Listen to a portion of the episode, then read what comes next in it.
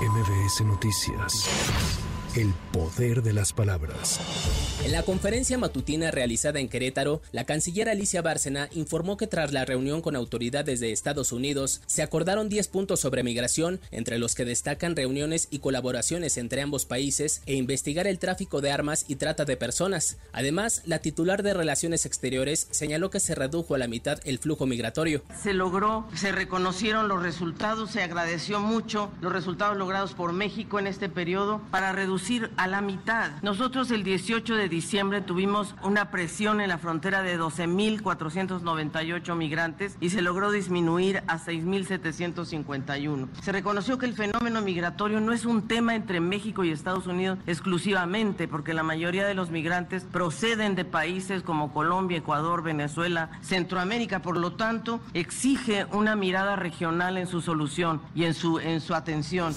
El presidente López Obrador reveló que se podría habilitar un tren de pasajeros desde Querétaro hasta la Ciudad de México. El jefe del Ejecutivo Federal detalló que esta semana recibirá la propuesta de una empresa ferroviaria que tiene concesión de carga. Hay empresas ferroviarias interesadas de las que tienen la concesión de los trenes de carga. Pero el Estado puede, que eso es lo que se está haciendo, utilizar esa misma vía para trenes de pasajeros. Lo puede hacer a cualquier empresa que quiera invertir y tener los trenes de pasajeros. Además, el gobierno federal, por medio de Conagua, y el gobierno de Querétaro firmaron un acuerdo para realizar diversos proyectos hídricos con el objetivo de garantizar el abasto de agua en la entidad. Esta madrugada se confirmó la muerte de una persona y al menos cuatro más lesionadas luego de que un hombre a bordo de una camioneta atropellara a un grupo de personas al terminar el partido de fútbol entre Santos y Monterrey en Torreón, Coahuila. La Liga MX lamentó el hecho y confirmó que autoridades locales detuvieron a los presuntos responsables.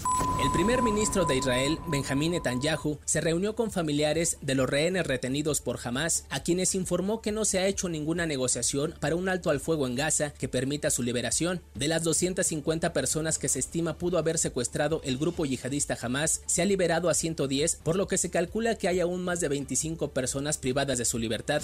Con información de reporteros y corresponsales, para MBS Noticias, Giro Montes de MBS Noticias. El poder de las palabras.